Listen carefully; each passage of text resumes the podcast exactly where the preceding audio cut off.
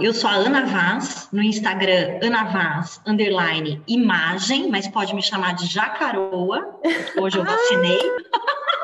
Mesmo! Estou aqui sacudindo meu rabinho de jacaré. Ai, que delícia! Olá, e aqui é a Bruna Guadaim, lá no Insta, arroba Bruna Guadaim, e esse é o Juntas. Ah, juntas. juntas com uma jacaroa. podcast de jacaroas para jacaroas, não. podcast de consultoras de imagem para consultoras de imagem, sobre as dores e delícias né, da nossa da nossa área, mas se você não é consultora de imagem, você não é jacaroa, pode ficar por aqui? Pode, pode né, Bruna Badai? Pode. Pode. Pode, porque o Juntas sempre traz temas que tocam a nossa vida profissional e pessoal. A gente fala bastante de empreendedorismo, né? A gente fala da imagem também, não só do ponto de vista do profissional de imagem. Então, tem muita coisa legal aí para você. E, aliás, a gente agora né, acabou de estrear um filhote do Juntas que se chama Para Lavar Louça. Para ouvir, para ouvir lavando louça, né, Bru? Exato. Que fala de coisas aí no geral. A gente falou sobre transição de carreira, a gente bate, vai bater papo aqui, temas mais leves, às vezes, né? Cheios de buchas, como as louças, às vezes cheia de bolha de sabão, mas fica aí, procura, se não viu ainda, ouve. O último foi sobre transição de carreira. E hoje, qual é o tema, Bruna Guadaim? Em quantas Oi. notas? Hoje com Ana Vaz, AstraZeneca, versão jacaroa. é... E o tema hoje, vamos falar sobre consultoria de imagem sem passar pela análise de biotipo físico, sem passar por corpo. É possível? Uhum. Existe? É cringe? não é cringe, não é lenda, não é mito, é verdade. E a gente está trabalhando assim há quanto tempo, Bruna? Olha, Muito Ana, tempo. é, eu, assim, confesso que antes já trabalhei, né, no método vou pôr a cliente no paredão. Uhum. Eu acho que nessa versão, sem pôr a cliente no paredão, tirar as medidas e falar esse é o seu corpo, é, tem três anos, mais ou menos, que uhum. eu tô uhum. nessa uhum. vibe sem corpo. Sem corpo, zero corpo, né? Ou pelo menos não. É... Não como uma etapa do processo. Não como uma etapa e não como um objetivo seu, uhum. consultora. Exatamente, exatamente. É aí que está a primeira coisa que você precisa entender, né? Que é assim, é quando chega uma cliente para fazer a consultoria, ela não necessariamente deseja que a gente fale sobre o corpo dela. Uhum. Só que para a gente atrair esse tipo de cliente, a gente também precisa não se importar com isso, né? Não se importar no sentido assim, eu, como consultora, preciso fazer questão de analisar o corpo da minha cliente, botar ela lá no paredão, tirar a medida, falar para ela quão errada, né, entre aspas, ou certa ela tá, porque ela tem um formato XYZ. Né? Será que a gente precisa fazer isso? Uhum. Não, a gente não precisa. A consultoria de imagem, eu acho que ela tem, é, acho não, né? Tenho certeza, ela tem muito mais para oferecer. Ou deveria ter, tá? Se você não tem mais para oferecer, tem alguma coisa errada. A gente não liberta para oferecer para você. Ah, não, mas é verdade, né, Bru? É conselho de imagem foi algo muito, vou chamar aqui, sem dó nem piedade, tá? Que já trabalhei assim, tosco, né? Uhum. Tá, vou olhar pro teu corpo, vou dizer que ele tá errado, vou corrigir, e aí tua imagem vai ficar boa. Tanã, né? E a gente não precisa fazer isso. A gente não precisa querer isso. E eu, e eu tenho certeza que tem consultoras de imagem que não querem fazer isso, mas acabam fazendo porque aprenderam assim. E porque acham que não tem outra coisa para fazer. Exato. Né? Ou, ou por, pelo hábito, né? Porque acostumou uhum. fazer assim também Verdade. e ver todo mundo fazendo e ah, essa é a maneira de fazer. E não precisa ser. Exatamente. Uhum. E eu acho que eu vou começar respondendo uma pergunta que eu, a, a gente sempre recebe das alunas, das outras consultoras, quando toca nesse tema, que é ah, tá bom, mas e se a cliente pedir Análise de corpo. Gente, eu tô há seis anos na consultoria de imagem. Nunca nenhuma cliente me pediu nesse termo. Ah, analisa o meu corpo. O que acontece com frequência em atendimentos é que durante o processo, muitas vezes da montagem de looks, em alguns casos na anamnese, se a cliente uhum. tem alguma questão com o corpo, ela traz. Então, ela tá provando um look, ela fala: Ah, mas eu não gostei aqui que marcou minha barriga, eu não gosto que mostre minha barriga. Ok. Naquele momento, já acende uma anteninha aqui, um, um sininho, plim. Vou montar looks que não evidencia a região do abdômen da minha cliente porque eu entendi que ela não gosta disso. Mas eu não preciso colocá-la na parede e falar esse é seu corpo, né? Ou, por exemplo, estou na montagem de looks e vi que se eu colocar uma peça mais volumosa embaixo, pode ser que ela goste. Eu vou lá e coloco e faço o teste, vou testando na uhum. prática, e não necessariamente de acordo com o corpo dela, mas de acordo com o desejo de imagem dela do ponto de vista de comunicação, que é o que a gente aprende com você, né? Então, às uhum. vezes, adicionar o volume embaixo é mais interessante porque vai deixar ela, sei lá, com uma imagem mais fluida, vou pensar assim, mais acessível, mais dinâmica, do que ficar me importando se aquilo vai aumentar ou diminuir quadril, né? Aquela coisa uhum. toda. Mas a cliente, ela fala quando ela tem alguma coisa com o corpo. A gente não uhum. precisa perguntar, né, Ana? Uhum. É, Bru, e aí eu vou, assim, validar é, o que você está falando com o que eu também tenho feito e visto na consultoria, né? É, como eu falo praticamente nada sobre correção de corpo. Aliás, quando eu falo sobre correção de corpo, é discutindo e questionando isso, né? Uhum. Eu já há, há, alguns anos também não, nem post falando sobre é, é, efeito de uma determinada silhueta num tipo de corpo, eu tenho feito. Né? Eu parei mesmo, eu tem um outro episódio aqui, gente, que a gente fala sobre neutralidade, é, movimento de neutralidade corporal. Corre lá depois, se você é. aqui, ouve esse também, que eu acho que é legal. Então, eu parei de falar sobre isso. E aí, o que, que acontece? O meu desenho de pacotes, o que eu coloco, né? Porque, por exemplo, nos meus pacotes, eu tenho as etapas então, a cliente que está comprando a consultoria de mim, ela tem uma ideia de quais são as etapas de cada um dos pacotes que eu ofereço. E tem pacotes com etapas diferentes, variação de tempo e tal. Ah, mas por que, você está vendendo etapa? Eu não estou vendendo etapa. Eu estou organizando o processo para tangibilizar na cabeça dela. Beleza. Só que lá dentro é onde, por exemplo, quando eu coloco lá, eu tenho uma etapa de investigação inicial, é lá que ela vai me dizer tudo o que ela quer uhum. consultoria, especificamente para ela. Então, eu não coloco lá que é lá que eu vou fazer algum tipo de diagnóstico de corpo. Não, porque só, isso só vai acontecer se ela quiser. Então, eu deixei também já há bastante tempo, e as clientes chegam para mim, elas não chegam mais com essa preocupação. É, ou é, com esse medo, porque eu também acredito isso me ocasionalmente, inclusive, me, impedi, me impedia de vender para algumas mulheres, porque algumas mulheres se sentiam extremamente ansiosas de verem que elas iam ter que passar por uma etapa de medidas. Entendeu? Então, eu já imagino também o tanto de cliente que a gente já não perdeu é... trabalhando dessa maneira, Bru.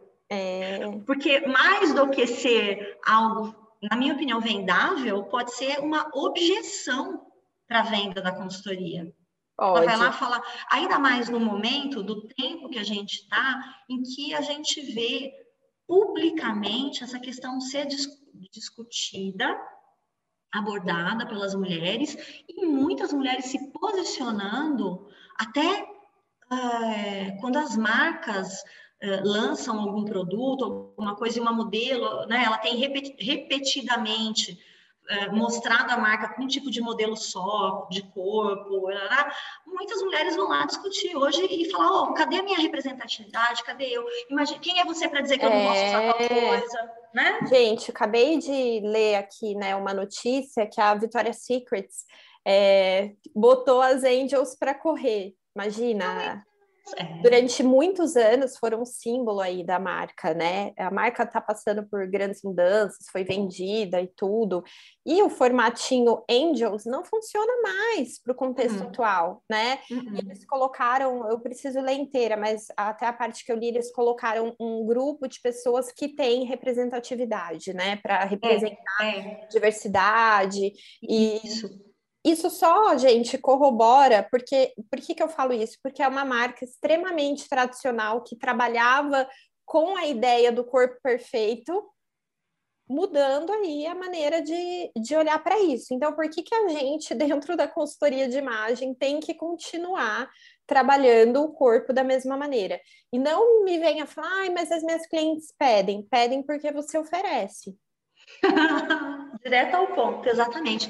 Pedem porque você prometeu que ia te aceitar, porque às vezes ela também né, é, pode estar até ansiosa para não ter, etc. Mas como você vendeu isso para ela, ela vai querer que você entregue, né? Alguma coisa. Exato, exatamente. E uma coisa que eu vejo muito, Ana, na prática, e eu queria ouvir tua opinião também, é assim: então vamos pensar, atendimento cliente vida real. Fiz uhum. essa conversa inicial, essa investigação, que a gente pode chamar de anamnese, entendi uhum. o objetivo dela, o desejo uhum. de imagem, que ela gostaria de trabalhar, beleza. Né? Entendi um pouquinho o perfil dela, ok. Dentro do Liberta é um momento que a gente começa a idear o mapa de estilo ponto zero, na uhum. prática, né? Depois a gente já vai para a montagem de looks e começa uhum. ali a trabalhar isso na prática. Não tem, vou mostrar uma identidade visual uhum. e não tem, vou diagnosticar o seu estilo e nem fazer o seu corpo. A gente já vai para a prática. Uhum. E aí uhum. você tá lá na prática e ela fala: "Ah, né, vou dar o um exemplo até da live, quero esconder meu braço ou ah, não quero marcar a barriga. Não quero marcar a coxa, não quero uhum. aumentar o quadril. Beleza né? Vou pegar o exemplo do quadril, que é um exemplo comum e eu tô com um na cabeça. Uhum. E aí é uma cliente que ama usar, por exemplo, é, saia plissada, saia uhum. mid, saia uhum. É, uhum. em A, daquele modelo que marca bem o quadril, ou, ou marca ou aumenta, né? No sentido uhum. de ou um modelo aderente ou um modelo que sim vai dar volume. Uhum. Mas ela ama usar aquilo né? E, e eu já aconteceu comigo na prática, num, num personal shopping, da cliente falar: não, eu não quero, me traga só peças que vão disfarçar o meu quadril. E quando ela viu a saia mid, e eu tinha visto uma no guarda-roupa dela que eu deixei separado, ela provou, ela falou: ah, mas é isso que eu gosto, mas marca o quadril, né? Eu falei. É, não é que marca o quadril, mas sim, é, chama a atenção para cá, porque ela é uma saia esvoaçante, era uma saia bem esvoaçante, então ela tem uhum. volume uhum. aqui, uhum. entendeu? Mas não tá uhum. marcando, e realmente, gente, é, e mesmo se tivesse, né? É, ela, ah, mas o meu quadril é grande, eu não posso usar isso. Eu falei, você gosta de usar? Gosto. Então, ok, vamos usar. Aí ensinei ela a fazer alguns é, mix de textura, mix de cores, mix de estampas, que ajudava a distribuir a atenção da saia, por exemplo, porque era uma preocupação dela, que ela trouxe. Quero até, assim, é, repetir o que você falou, que ajudava a distribuir a atenção. Olha que coisa linda. Uhum. Tem um jeito que você falou, já é um jeito, Bru, delicado, mesmo quando você está falando com uma cliente que está encanada com o corpo dela você não falou, ah, vamos distribuir atenção. Você não falou, ah, que aí a gente disfarça seu quadril, que aí a gente. Uhum. Meu, que lindo, só para. E porque era um desejo dela, né? E uhum. aí no uhum. final, gente, todas as roupas que eram teoricamente a calça reta, né, o modelo ou a pantalona que era longe do corpo, longe do quadril, que não ia marcar, ela odiou. Ela queria a roupa de cintura marcada e que realmente ia dar o efeito de volume no quadril. Ela falou: é disso que eu gosto, eu quero a saia plissada, eu quero o babado, eu quero o negócio voando. Eu falei: então, beleza, nós vamos a isso. E dane-se uhum. a história in, in, do quadril, dane-se entre aspas, porque assim, eu sei que pegava para ela, mas uhum. ao mesmo tempo era como ela se sentia bem, era o que ela gostava. Né? E aí e... você vai falar: não, olha, você não vai usar isso, uhum. você vai ter que usar a calça reta. É. preta para disfarçar esse quadril. quadril. Não. É. Né? É, eu acho que assim, coisas importantes para a gente pensar aqui no que você falou. Um, uma peça sozinha não faz o look, uma peça sozinha não faz nada Exato. por ninguém. Primeiro que uma peça, o efeito dela sempre vai estar, obviamente, um relacionado ao corpo onde ela está sobreposta, mas em, é, em conexão com outras peças também. E aí você tem, além da modelagem, você tem tecido, padrões, texturas, caimentos, quão longe ou próximo do corpo as peças estão, independentemente da modelagem. Tem uma série de coisas. Então, é, a, gente, a gente vê aí também, né? A consultoria, eu acho trabalhar muito de soquinho, muito na teoria, né? Tem muito uhum. curso que ensina no final de semana a pessoa ser consultora de imagem, e aí, óbvio, né? Ela vai pegar lá e falar assim: quadril, faça uhum. isso, faça aquilo, use essa peça, use... ela não fala de um monte de coisa que a gente poderia falar, tá? E já, já coloca o diagnóstico do corpo sendo o que é importante. Né? E às vezes, para a cliente, ela ela tem uma demanda específica no corpo, ela vai trazer para você, né? E o que, que eu acho que é importante destacar aqui que você estava falando? Pode ser, Bru, que ela só falasse, inclusive, que estava incomodada com o quadril, porque ela ouve todo mundo falar no Instagram que uhum. quem tem o quadril de um jeito não pode usar a saia de tal jeito, porque, né? Uhum. Fácil falar assim. Limitar a regrinha, porque a regra é pela regra, a regra, o papel aceita tudo, o seu texto do Instagram aceita qualquer coisa, mas o corpo da sua cliente, subjetividade da sua cliente, né, é, o que ela sente, não, não, aceita qualquer coisa. E às vezes é a gente na consultoria de imagem, com muita generosidade, delicadeza, humildade, que a gente vai ajudar a cliente a, a, a, entender que às vezes ela está pegando o desejo de alguém, não dela. E que ela estava até um tempo atrás muito em paz, obrigada com o corpo dela. Aí veio, né, uma enxurrada de gente falando besteira, falando regrinha, vomitando regrinha, e ela passou a se sentir mal. Uhum. Porque fizeram pressão para que ela se sentisse mal para poder vender um serviço, para agora então, depois que fizeram ela se sentir mal, fazer ela se sentir bem. É a história da gente ficar trabalhando, né? É, para gerar insegurança para cliente, para depois dizer que vai corrigir e levar para ela autoestima. Meu, vamos lá, vai. A gente já, se você chegou aqui pela primeira vez, nunca ouviu a gente falar, ouve outras coisas que a gente vai, a gente tem papo reto de vez em quando, de vez em sempre. Exato. Se você está aqui, você já sabe que a gente é. Então, eu falo assim, meu, que merda é essa? Por que fazer isso? É assim que você quer ganhar o seu dinheiro? E eu acho que eu, eu fiz o um post das microagressões, né, Bru? E, e, é tão engraçado que algumas pessoas escreveram o seguinte: agora que a gente viu, não pode mais desver, né? É, não pode. Não pode, você galera. Muita coisa que você pode fazer. Ouve a tua cliente, vê o que ela quer e trabalha, né, Bru? O processo com gentileza, com delicadeza. Exatamente. E trabalha na prática, gente. Nada como a prática. Né? A gente fica, que nem a Ana falou, ah, é quadril. Quais peças funcionam para quadril grande? Que isso, gente? Não é a peça sozinha que faz o look, tem que ver na prática, tem que ver o que a cliente gosta, porque muitas vezes o que ela pede, o desejo da imagem dela, não é o mesmo do que acontece na prática se a gente for levar ao pé da letra, né? Quero uma imagem elegante, aí você vai lá uhum. e coloca uma alfaiataria na sua cliente. Mas o uhum. elegante para ela pode ser mil outras coisas. E é a mesma coisa com o corpo, né? É. É, às vezes ela quer uma validação que ela é. pode usar a saia uhum. plissada, uhum. mesmo tendo um quadril largo, entre aspas. Coloco entre aspas porque largo para quem, né? É, é, bem isso mesmo. E, e você sabe, Bru, que eu lembrei aqui, eu estava há um tempo atrás dando mentoria para uma para uma colega, né, que estava começando a atender, e ela me mandou fotos, ela estava muito, ela falou assim, eu estou muito confusa, eu preciso de ajuda, porque a cliente fala que ela quer é, disfarçar o quadril, mas olha qual é o vestido que ela mais ama e que ela se sente melhor nele. E era um vestido, Bru, tipo é, canelado, bem uhum. justo ao corpo e com várias listras horizontais, com as uhum. maiores, inclusive na região do quadril. E você via a cliente sorrindo no vestido e feliz.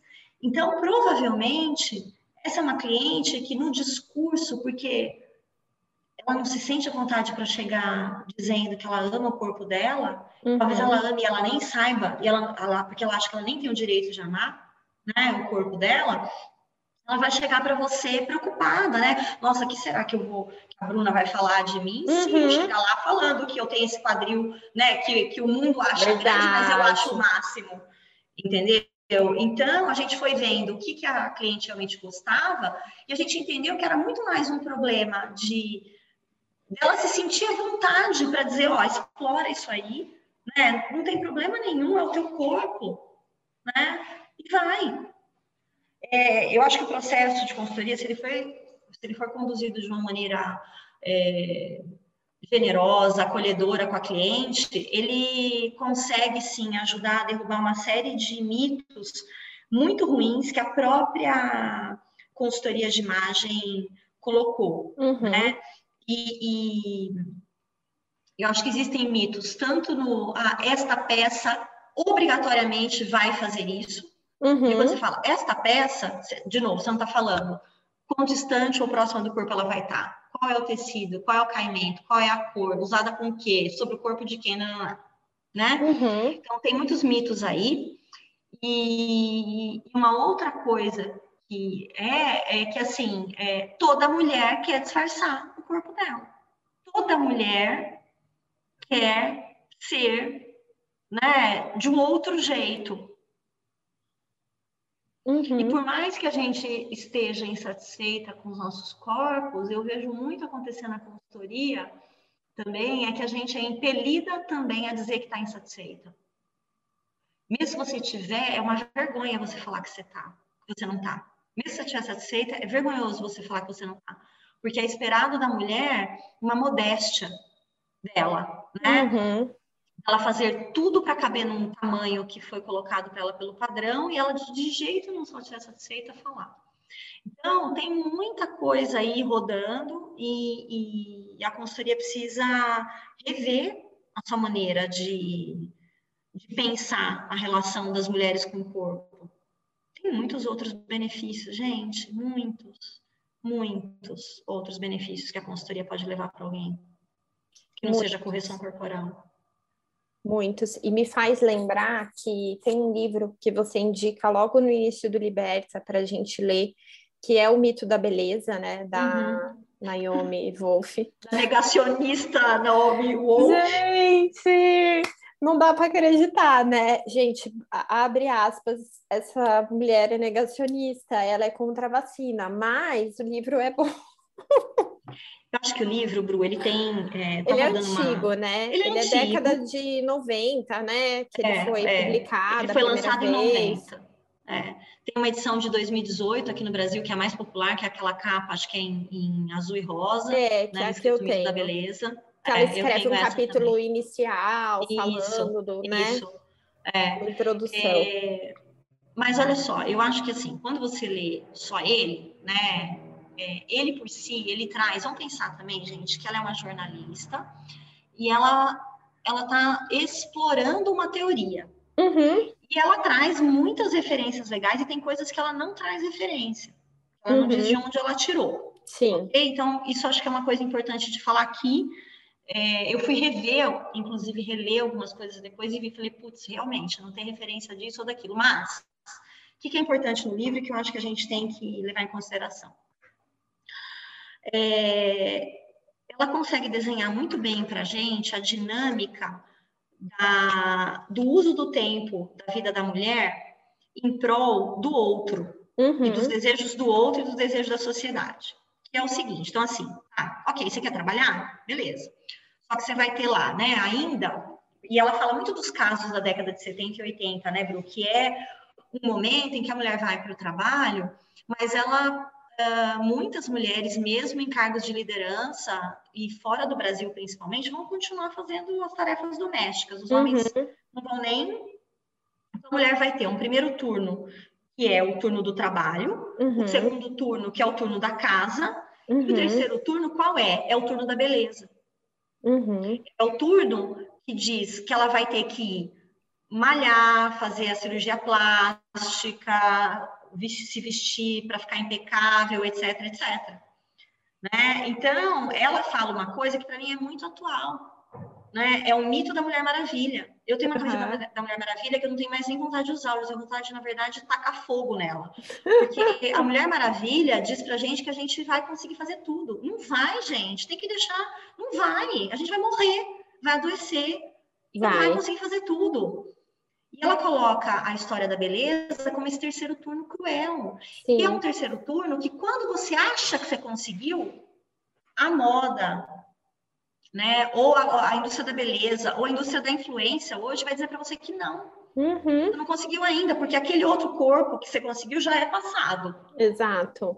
Ou essa ima... Entende? Uhum. É, então, eu acho que o grande, para mim, o grande mérito do livro é, é em, pela primeira vez, provocar essa reflexão. Se você lê o Mito da Beleza e depois você vai ler os livros da Silvia Federici, que é uma historiadora vai entender, por exemplo, a partir da, uh, da caça às bruxas, lá atrás, gente, do século 14, 14 15 para frente, né?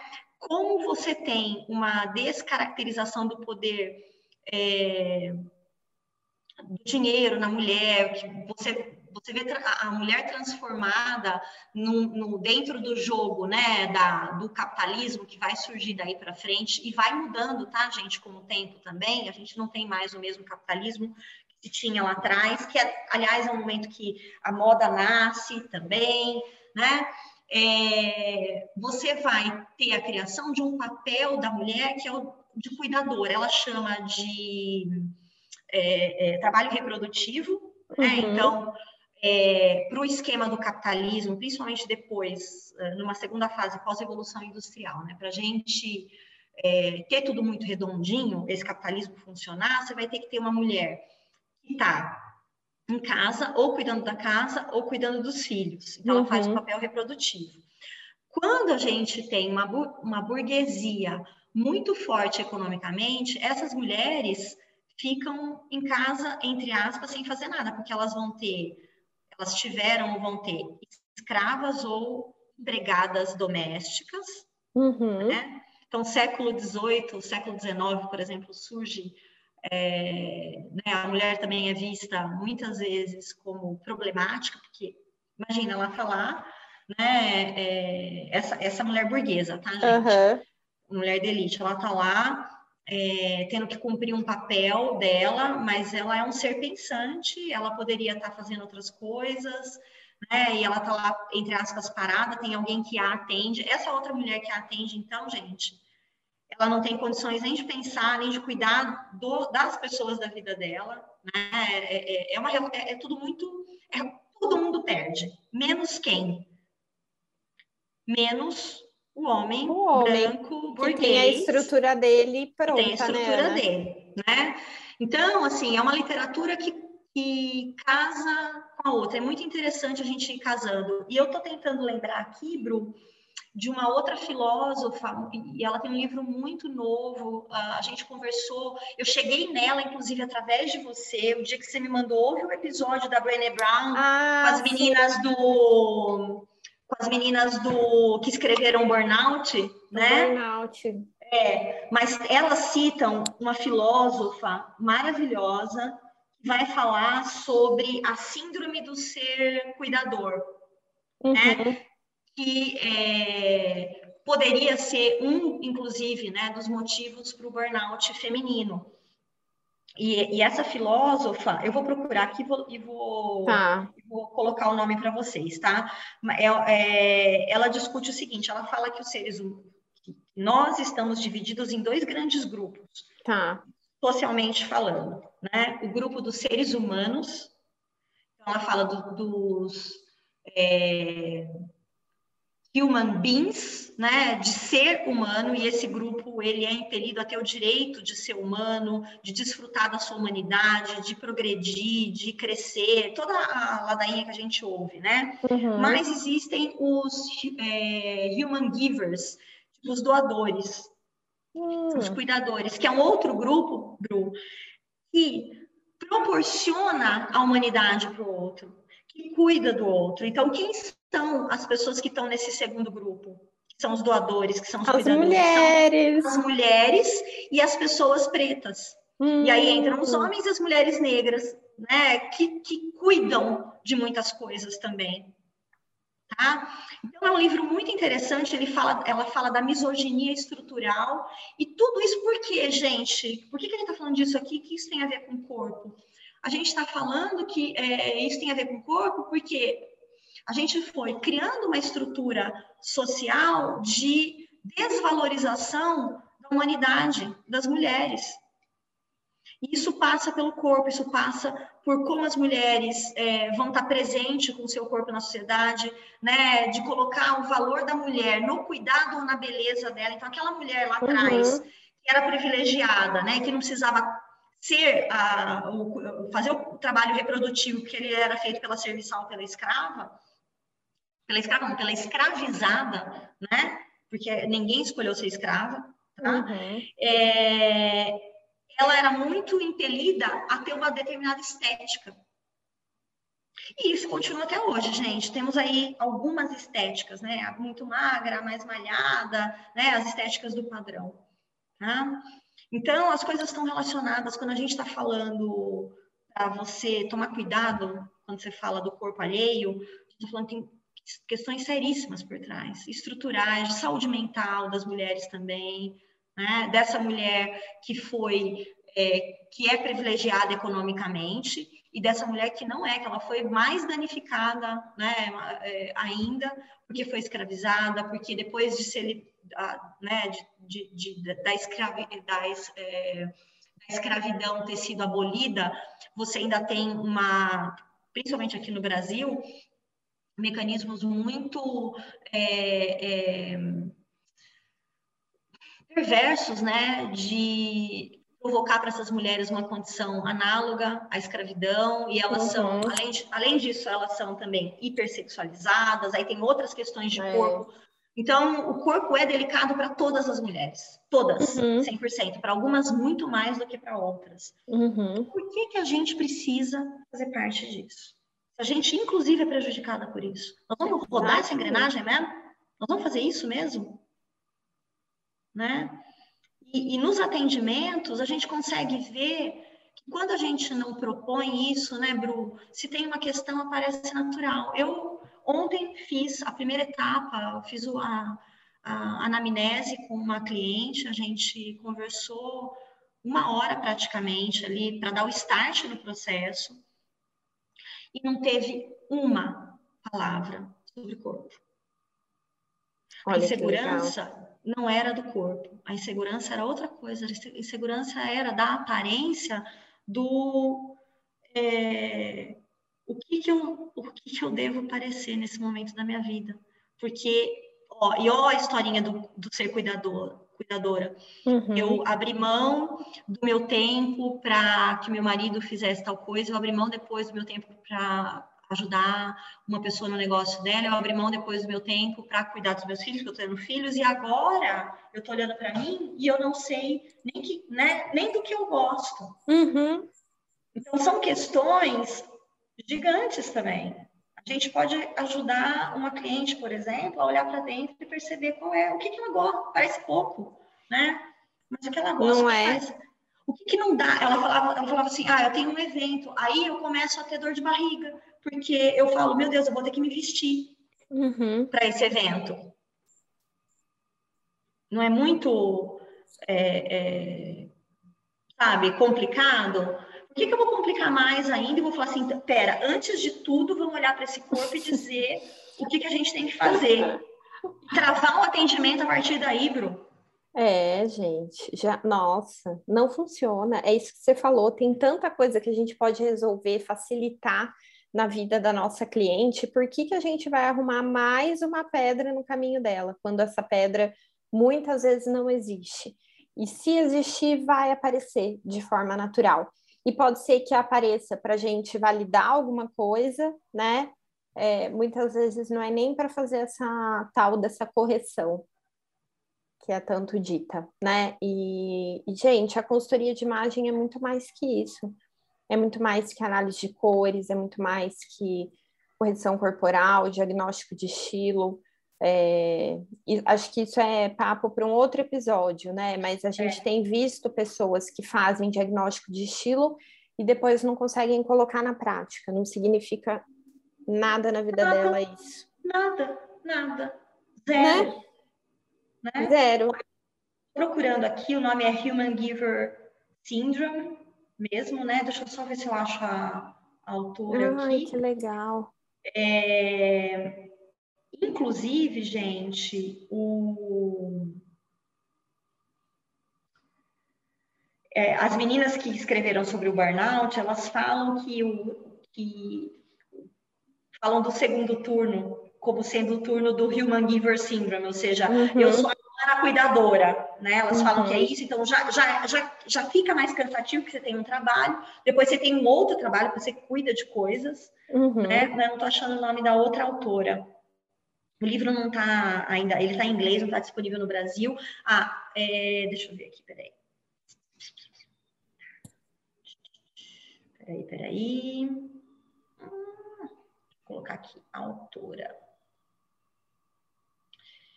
Oh, quem sabe faz ao vivo, hein, gente? Você é, vamos lá, Ana Vaz está procurando Aqui, nesse ó, momento. Vamos lá. A autora chama Kate, ela que é a filósofa que eu falei, Kate Maine. K-A-T-E, de Kate. E Maine é M-A-N-N-E. O livro, gente, chama Down Girl, The Logic of Misogyny. Então, ela fala sobre a lógica da misoginia. Por isso que ela fala que a misoginia não é simplesmente o ódio às mulheres. A misoginia é um sistema que garante que né, a sociedade enxergue a mulher a partir de um ponto de vista negativo, né, uhum. diminuto, e que você tem toda a estrutura social e econômica para manter essa mulher no lugarzinho dela de cuidadora. Então, uhum. ela enxerga a misoginia dessa, dessa maneira. Eu não li o livro, eu assim, eu fiquei ensandecida com, a, com ela e ouvi várias entrevistas. Legal. Assisti vídeo no YouTube, então depois vocês deem, quem quiser pode procurar, o YouTube tem legenda em português. E eu gostei muito da, da estrutura. Então, só para a gente entender, ó, veja que a gente falou aqui da Kate Mann, que é uma autora, que é filósofa, da Silvia Federici, que é historiadora, da Naomi Wolf. Nós não falamos do Paulão, do Claudião, do...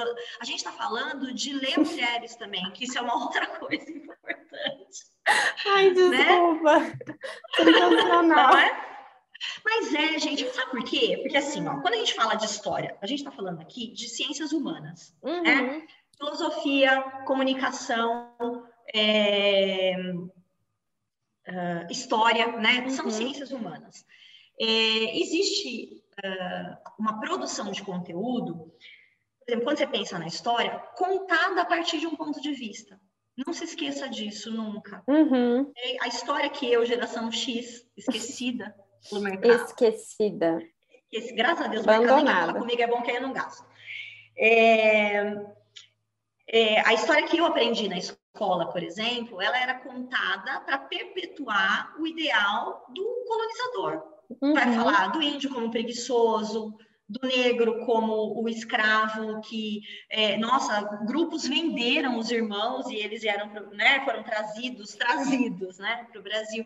Então, assim, é, quando você está estudando história, a partir do olhar de quem a história está sendo contada. Então, é muito legal a gente uhum também ler sobre a história, a história da moda, a história das mulheres, a partir do olhar das mulheres. Acho que a primeira vez, veja, quanto tempo eu demorei, né? Foi, sei lá, ano passado, ano retrasado, para ouvir sobre epistemicídio. Eu nunca tinha ouvido falar sobre isso. E é algo absolutamente relevante. Epistemicídio é você calar, matar né, o conhecimento de determinados grupos. Então, mulheres, mulheres negras, pessoas negras, pessoas indígenas. Essas pessoas escrevem e produzem, gente, conhecimento. Elas estão nas universidades aos trancos e barrancos, porque é. a universidade não estava aberta para elas, isso é muito novo. Então, a gente também precisa ler um grupo diferente. Por isso que, assim, não vai ler o Paulão, o Ricardão e o Claudião, vai ler mulher. Vai ler mulher. Vai ver o que elas têm para falar sobre história, economia, sobre né, é, é, filosofia, acho importante. É, e às vezes é ouvir, né, um podcast, a gente descobriu essas meninas, né, da, do burnout ouvindo a Brené Brown, né, que é uma... Uhum. Uma psicóloga uma americana. psicóloga americana. Desculpa, é, gente. gente, mas vamos lá. Isso aí. É isso. Então, meninas, e meninas e meninos, quem estiver aqui, né, ouvindo a gente, é, os processos fluem. Se você colocar a uhum. etapa, se você colocar, se você trocar a morfologia e, e a análise corporal, né, se você trocar ela, ao invés de ser etapa, ser parte das técnicas que você pode uhum. usar para ajudar a sua cliente, metade do problema já está resolvido. Verdade. Entendeu? Você não, não é que a gente não vai é, ouvir uma queixa de uma mulher e ajudar. A gente não vai virar e falar assim: pare, ame seu corpo, daqui para frente todo mal será não é, retirado. Não é isso. A gente sabe que vai doer. Ela tá uma vida inteira ouvindo besteira sendo falada uhum. para ela. Você vai acolher e vai ajudar. Mas você não precisa ser a pessoa que fala besteira. Você não precisa uhum. ser a pessoa que adoece, que contribui para o distúrbio alimentar, para o transtorno de imagem, nada disso né?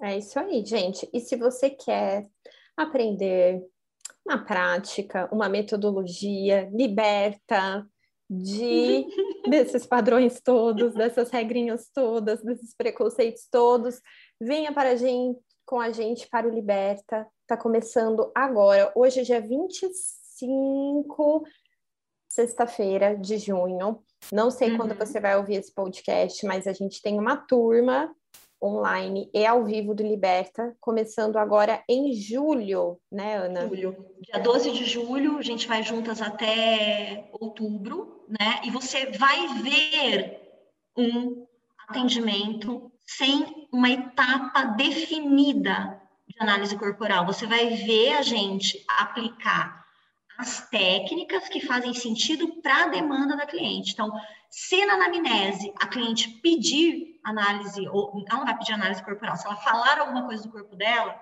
ao longo do processo a gente vai aplicar técnicas que tenham a ver com o corpo. Se não, as técnicas estão todas voltadas para outras demandas da cliente, Exato. sejam elas quais forem.